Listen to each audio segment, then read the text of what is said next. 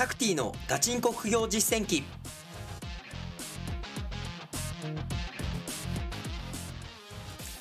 この番組では天才とは程遠い平凡な僕タクティがさまざまな副業資産運用のプロから具体的な手法を教わり本当に収入を増やせるのかを挑戦する副業ドキュメンタリー番組です。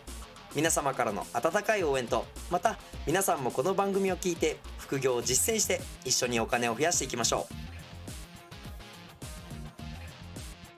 明けましておめでとうございます。リスナーの皆さん、タクティです。いやー、年明けましたね。2024年になりました。ね、えーもう、あれですかね、年末に、えー配信させてもらった目標設定やっていただきましたかね。目標設定ね、えーやってからぜひ、このラジオをね、聞いていただけたらなと思うんですが、まあ、僕もやりました。ね、やって、まあ、物販の目標だったりとか、あと、実はもう2024年1月1日、今日ですね、えー僕は、あの、入籍をしましてですね、あの、今までずっと一人だけの、えー人生ですね、えタクティだけの人生だったんですけど、えもう今日からはですね、あの、奥さんと、え二人のこう、家庭っていうかね、家族になりましたので、まあ、しっかり自分だけじゃない、えー家族を守っていけると、守っていくというようなね、まあ、旦那としての、え役割とかもね、え目標にいろいろ書き上げましたけど、ね、えーそこを全うしていけた、いく年にね、えー していけたらなと思っております。で、えーまあ、あの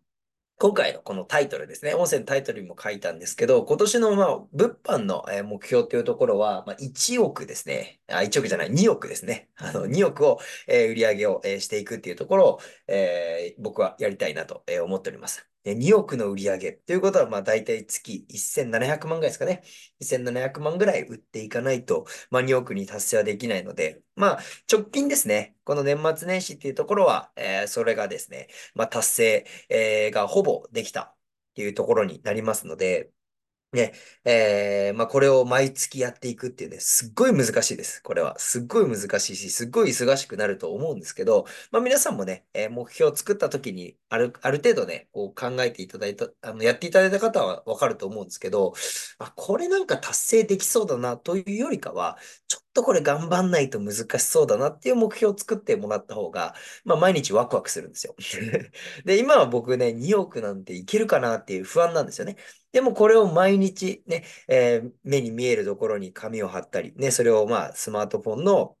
ね録画面にしてもらえたら、ね、それを意識して動くようになって。で、えっと、そうですね。今年の、うん、まあ10月ぐらいには、あれもう、これ簡単に達成できそうじゃん、みたいな、えことになっていますので、まあ僕は2億をね、えー売り上げるために、この目標を達成するために、もう今日からですね、えー行動をしていけたらなと、思っております。で、まあ、このラジオも、もう目標の中にもね、入れているんですけど、まあ、リスナーの皆さんに、ね、何を伝えたいかっていうと、えー僕は、あの、2023年1年は、結構楽天ポイントセドリとか、ね、メルカリの、えー販売っていうところをお伝えしていたんですけど、ね、その他にも僕、物販いっぱいやってるわけですよ。で、まあ、まず初心者の方におすすめなのが、楽、楽天仕入れ、えー日本の Amazon で販売する楽天ポイントセドリと、中国仕入れ、えーメルカリ販売とか、えー Amazon ですね。日本の Amazon に販売するっていうのがやりやすいんですけど、まあ、僕がね、こう売り上げドーンって伸ばせたのは、あのまあ、その3つのね、あの物販がもちろん、まあ、ベースを支えてくれるっていうところもあるんですけど、すごい助かったのが、えっと、海外輸出だったり、ね、えーあと、中古品ですね。これね、全然話してなかったなっていうのがあるんですけど、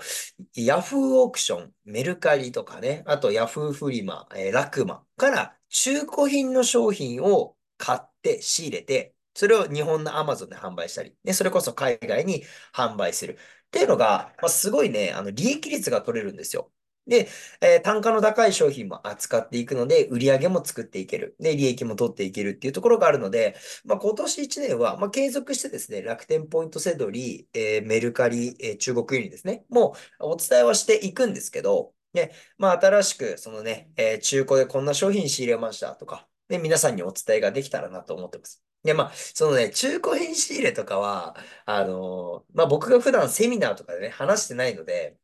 新しい試みになるんですけど、お、あの、声だけで説明するのってすっごい難しいんですよ。ね、えーいろいろなツールを使ったりしたりとかね、えーまあ、ビットマシンっていうね、自動でこう、ヤフーオークションの競りをやってくれたりとかする ツールがあるんですけど、でどうやってリサーチするのかとかも、ちょっと、えー楽天のね、仕入れとかでも難しくなってくるんですけど、まあ、ここも僕も練習しながら 資料を作りながら、えー皆さんにお伝えができたらなと思ってますので、ね、えーそこ、物販に関してはそこをぜひ期待して、えこれからも応援の方よろしくお願いします。あと、もう一個ですね、2023年に、えーこの音声でやりたかったなってことがあって、えっと、株式投資です。株式投資。まあ僕が実はまあ去年はですね、えー物販しっかりね、えー1億っていうところを目指して、えーやってた部分もあるので、えっと、ちょっと株はですね、あまりこの音声でも触れてこなかったりしたんですけど、僕はもう株式投資とか、ね、為替のところはすごい好きなんですよね。好きで、まあ、副業アカデミーっていうね、えースクールの方でも、えーサポート講師やらせてもらったりとか、ね、えー勉強会開いたりもしてたんですけど、この、えーポッドキャストでも株についてもね、えーやっていけたらなと思ってます。まあ、次回の、え収録の方で、えこのポッドキャスト、ね、え0円から、え物販でお金をいくらに増やせるのかっていうのをね、えやってるのが、まあ、メインじゃないですか。なんですけど、ね、えーある程度、こう、お金が貯まってきたんですよ。ね、皆さんのおかげで、ね、このメルカリとかね、えー国内物販をやって、えー0円だった資金が、で、ある程度の金額になってきたので、もう株をやれるような金額になってきたので、まあ、物販もやりながら、え株の売買もね、え皆さんに、えリアルタイムでお伝えを、えしていけたらなと思ってますので、ぜひ、